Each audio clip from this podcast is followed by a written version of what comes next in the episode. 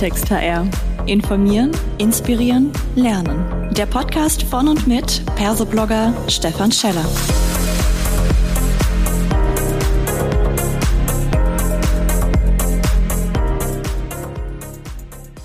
Hallo und herzlich willkommen zu einer weiteren Ausgabe von Klartext HR. Heute habe ich den Stefan Rippler mit mir ans Mikrofon geholt und wir sprechen zum Thema Recruiting mittels Candidate Persona. Was steckt dahinter? Hallo, lieber Namenskollege. Schön, dass du da bist, Stefan. Magst du dich mal ganz kurz selbst vorstellen, bitte? Ja, vielen Dank erstmal, dass ich da sein durfte oder darf. Ähm, ich bin Stefan, äh, Gründer vom Persona Institut und habe so seit mehr als 15 Jahren etwa mit Personas zu tun und seit kurzem eben seit drei Jahren jetzt mit dem Persona Institut mit Fokus auf HR und Candidate Persona und Candidate Journeys. Das heißt, dann bist du ja gefühlt hier Mr. Persona himself. Das freut mich jetzt äh, umso mehr, quasi, dass wir uns mal zu dieser Methode austauschen können. Für all diejenigen, die jetzt sagen, ach, irgendwie klingt da was an, habe ich schon mal gehört. Magst du mal ganz kurz umreißen, was es sich beim Persona-Prinzip handelt? Ja, also das kommt ursprünglich aus der Softwareentwicklung. Da kam die, die Persona oder der Gedanke der Persona her. Es geht um ähm, prototypische Zielgruppenvertreter und Vertreterinnen. Ja, also das heißt, ich schaue mir eine Zielgruppe an und nehme mir daraus einen prototypischen Vertreter, Vertreterin, um deren Bedürfnisse zu erkennen, deren Werte, deren äh, Pain Points, deren Benefits, auf die sie am meisten ansprechen und das auf einer, auf einen Blick sichtbar zu machen in einer Persona-Set-Card. Mhm. Vielleicht so kurz zusammengefasst, das ist eine Persona. Also ich mhm. schaue drauf und weiß, wie kann ich die ansprechen, wo bewegt die sich, welche Medienkanäle nutzt die ähm, und auf was spricht sie an und auf was vielleicht auch nicht.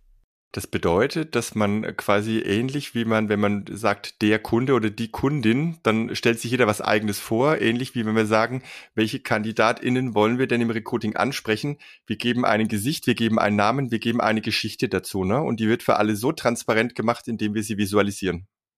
Ganz genau. Ja, also wir haben dann im Prinzip jemanden vor uns, der so wie du und ich uns sehen. Ja, es ist ein Gesicht, es ist ein Name dazu, auch ein veritabler, echter Name. Also nicht sowas wie, das ist Emma Effizienz. Ja, es mhm. nimmt kein ernst. Das ist ganz wichtig für die Botschaft nach innen. Die Persona muss gelebt werden und mit denen, mit der muss gearbeitet werden, sonst für die Schublade brauchen wir sie nicht machen. Und deswegen so echt wie möglich und so mhm. datenbasiert wie möglich. Jetzt sprichst du schon einen ganz, ganz spannenden Punkt an, weil natürlich man sehr schnell sagen kann, oh, das ist äh, Susi Sonnenschein, aber dann sagen wir, okay, das ist jetzt Susi.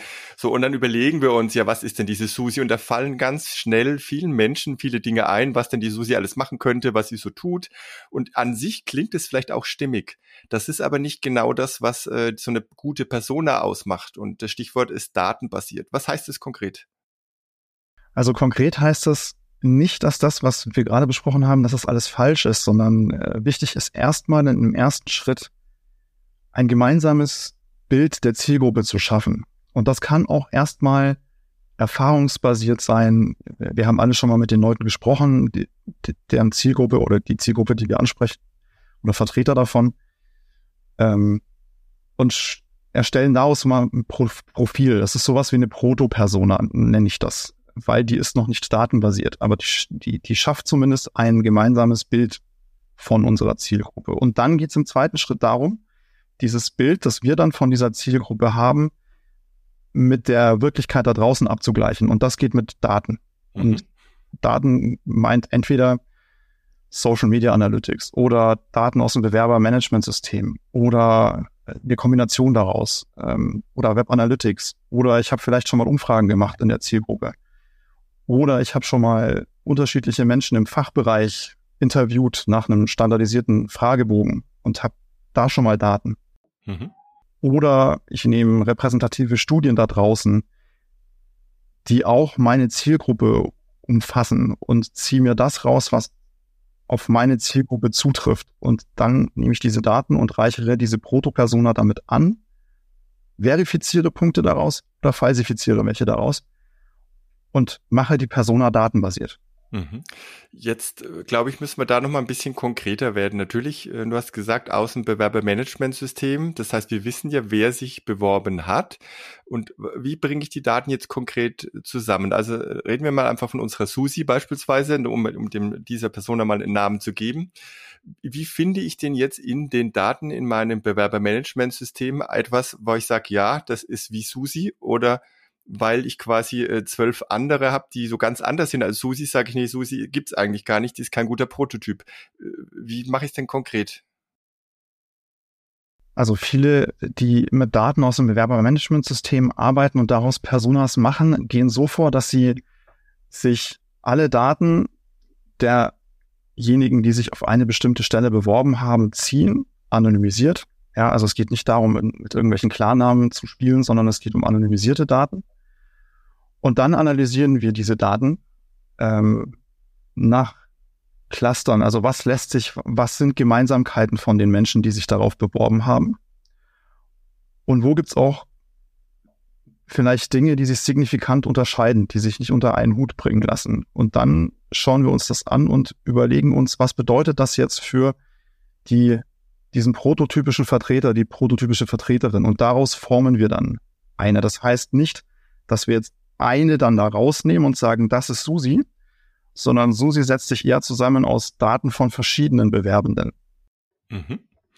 Und jetzt mal mit Blick darauf, dass ja viele Unternehmen sagen, wir sind in der Transformation, wir wollen uns verändern. Vielleicht sind ja die Menschen, die bislang irgendwie sich beworben haben, gar nicht diejenigen, die wir jetzt im Personalmarketing, Stichwort, wir wollen uns verändern. Wenn wir die gleichen wieder ansprechen, die quasi schon da sind, dann kommen wir ja nicht voran. Ähm, das heißt, wie, wie bringe ich denn jetzt in Anführungszeichen meine WunschkandidatInnen da rein in dieses System? Weil wenn es datenbasiert ist, habe ich ja historisch erstmal nur einen Ist-Zustand. Genau, also was wir, was wir vom Persona-Institut immer machen, was wir auch immer von äh, immer anderen empfehlen, also das muss man ja nicht mit uns machen, ist, wir haben erstmal den, den Blick, wie es im Unternehmen ist, also diesen Ist-Zustand, den du gerade oder angesprochen hattest. Mhm. Und den gleichen wir ab mit dem Ist-Zustand da draußen.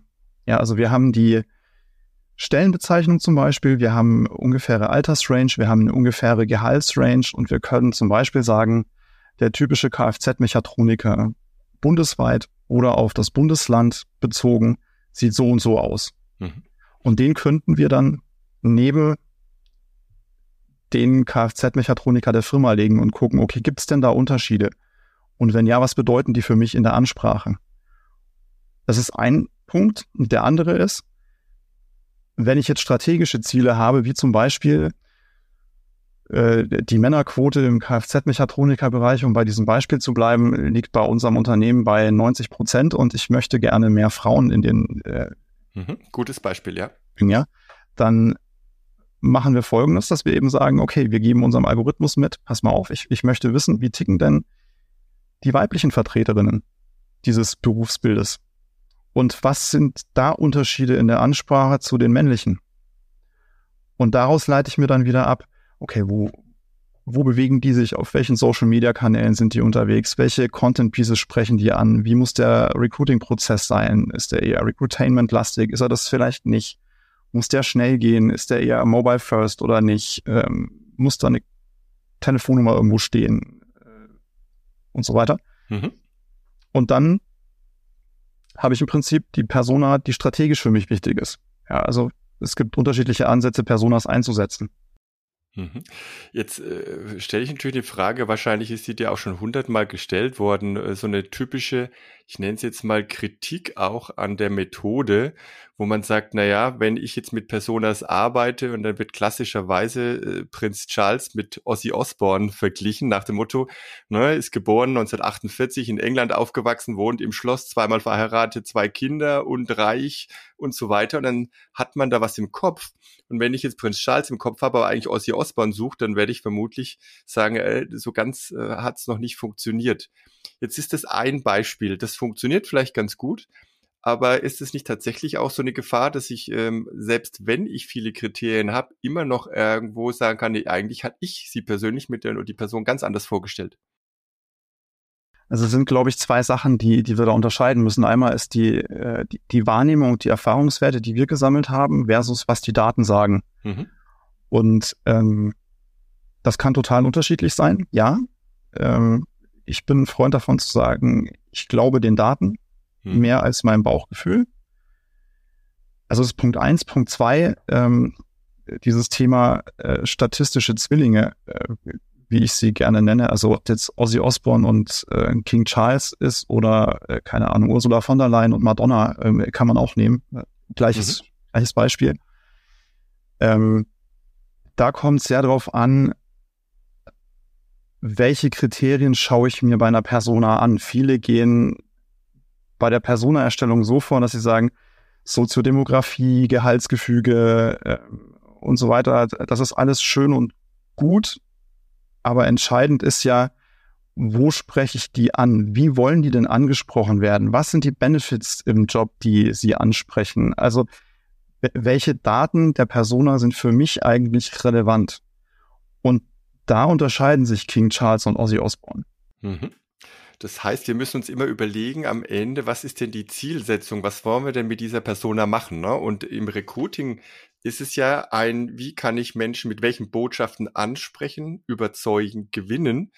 Und wenn ich das Gefühl habe, äh, die eine Person, also bei uns würde kein, äh, kein adeliger Mensch hier reinpassen, wir brauchen eher so einen Rebellen wie so ein Ossi Osborn, dann wäre es vermutlich auch gar kein Thema, dass man dann äh, sich nicht einig ist, welche Ausrichtung man am Ende gehen will. Ne? Ganz genau, ja. Also es geht immer darum, erstmal sich zu fragen, warum brauche ich diese Persona eigentlich? Hm. Was will ich damit? Und dann die nächste Frage, welche Datenpunkte helfen mir dabei? Und dann erst im nächsten Schritt, wo kriege ich die Daten her? Mhm. Und wenn sie nicht da sind, wie erhebe ich sie? Das bedeutet, ähm, man könnte ja theoretisch dann auch, du hast es glaube ich gesagt, auf allgemeine Erhebungen, ich jetzt mal beispielsweise so Sinusmilieu oder ähnlichem, äh, das dann auch mit reinnehmen, weil man sagt, naja, gerade im kleinen Unternehmen kriege ich ja eher wenig verlässlich, statistisch verlässliche Daten und sage, so tickt die Zielgruppe. Ich habe halt eine kleine Auswahl, aber die ist ja schon sehr selektiv, weil die ja bei mir im Unternehmen schon äh, anfangen wollten. Das heißt, das kann ich durchaus auch anreichern damit, ne? mit externen Quellen. Absolut, genau. Ja, also ich kann Sinusmilieus nehmen, ich kann ähm, mal schauen, was bietet mir eigentlich das Statistische Bundesamt für äh, Zahlen, Daten, Fakten. Da sind echt viele Dinge dabei. Die Bundesagentur für Arbeit hat einen riesen Statistik Statistikpool das Berufsbildungszentrum hat ganz viel, also da gibt es sehr viele Datenquellen, die auch kostenlos zugänglich sind mhm. und mir helfen bei der Personaerstellung, um eben die mit Daten anzureichern, die ich vielleicht noch nicht habe. Jetzt gibt's ja auch wieder Verfahren, die sagen, wir setzen da irgendwie drauf auf, äh, auf diesem Persona-Verfahren oder wollen das eigentlich nochmal auf eine andere Basis sogar stellen. Stichwort psychografisches Targeting. Also wenn man jetzt sagt, na ja, eigentlich suchen wir ja Menschen mit gewissen Skills und mit gewissen Persönlichkeiten. Und jetzt könnte man sagen, na ja, äh, mhm. ob die Person jetzt tatsächlich Mechatronikerin ist oder nicht, ist eigentlich überhaupt gar, spielt gar keine Rolle. Vielleicht sind sie auch UhrmacherInnen, äh, die haben aber die gleichen Skills und von der Persönlichkeit würden die zu uns passen wir switchen da komplett auf ein komplett anderes System. Geht es noch zusammen mit dem Thema Persona oder ist es dann wieder eine andere Herangehensweise? Ähm, das geht aus meiner Sicht schon zusammen, weil ähm, also zum Beispiel wir, wie wir jetzt arbeiten, ist, wir können auf der einen Seite sagen, gebt uns mal die Stellenbezeichnungen samt Synonymen und oder auch ähm, benachbarte oder befreundete, in Anführungsstrichen, Bereiche, aus denen die Menschen da vielleicht auch schon kommen, Quereinsteiger oder wie auch immer. Und wir gleichen diese Daten ab. Das ist ein Weg und bilden daraus eine Persona. Mhm. Oder wir sagen, uns interessiert der Berufs, die Berufsbezeichnung erstmal gar nicht, sondern wir gehen skillbasiert vor und sagen, gebt uns bitte mal die Skills, weil auch die würden wir, fragen wir zum Beispiel ab. Nicht alle natürlich, sonst also irgendwie die, die Fragen, die wir stellen können, sind begrenzt, aber ne, wir, wir gehen dann eben in die Datenbank und gucken, welche Skills fragen wir ab und wie sind die, wie, wie ticken die Personen denn, die diese Skills haben? Und dann legen wir die auch dagegen, gegen die Kfz-Mechatroniker beispielsweise, mhm. um dabei zu bleiben und gucken, wo sind denn da Unterschiede und sind da überhaupt Unterschiede? Ja, also mhm. das ist, ist aus meiner Sicht schon vereinbar. Sehr gut. Und jetzt äh, sagst du immer, wir machen das im Institut so, jetzt mal äh, so ein bisschen diese Do-it-yourself-Mentalität. Was wären jetzt noch abschließend so ein, zwei Tipps, wie man da jetzt rangeht, wenn man selber das ausprobieren möchte im HR, im eigenen Unternehmen? Äh, keine Scheu davor haben, äh, Personas zu erstellen, weil viele sagen, ja, das ist mal ein Aufwand von mehreren Monaten und ich weiß es nicht, äh, da muss ich zum Marktforschungsunternehmen und dann muss ich noch eine Agentur dazu holen. Nein, muss ich nicht. Ich kann das auch mit eigenen Mitteln tun. Ich kann erstmal gucken, was für Daten habe ich denn schon? Was verrät mir das Bewerbermanagementsystem? Äh, was ist eine Abbrechquote? Wer, wer bricht denn da ab? Äh, warum? Ja, ähm, ich kenne auch Unternehmen, die sind kleiner als Mittelständler, die ähm, sowohl Einstellungs- als auch Ausstellungsgespräche oder Teile davon strukturiert erheben mhm. und anonymisiert speichern. Die Daten kann ich mir ranziehen. Und dann kann ich mir im Kleinen schon mal eine datenbasierte, weil nicht erfahrungsbasierte, Persona bauen. Und dann kann ich auch schauen, gibt es draußen irgendwo Datenquellen, die kostenfrei sind und die ich nutzen kann, um sie anzureichern. Das ist alles dreimal besser, als nur mit einer Proto-Persona oder mit gar keiner Persona zu arbeiten. Ja, perfekt. das dauert, dauert auch nicht ewig, ja. Das dauert vielleicht mal zwei, drei Arbeitstage und dann hat man eine Persona zur Seite. Das heißt also, das Invest lohnt sich und ähm, du hast ja auch ein Buch dazu geschrieben. Das heißt, man, man kann sich natürlich das auch zulegen. Wir werden es in den Show Notes direkt mit verlinken für all diejenigen, die jetzt so ein bisschen Feuer gefangen haben, was das Thema angeht. Ich sage erstmal herzlichen Dank, lieber Stefan, für die Auskünfte, die du uns hier gegeben hast. Ein sehr, sehr spannendes Thema auf jeden Fall. Vielen Dank auch dir. Das war eine weitere Folge Klartext HR. Informieren Inspirieren, Lernen. Der Podcast von und mit Persoblogger Stefan Scheller.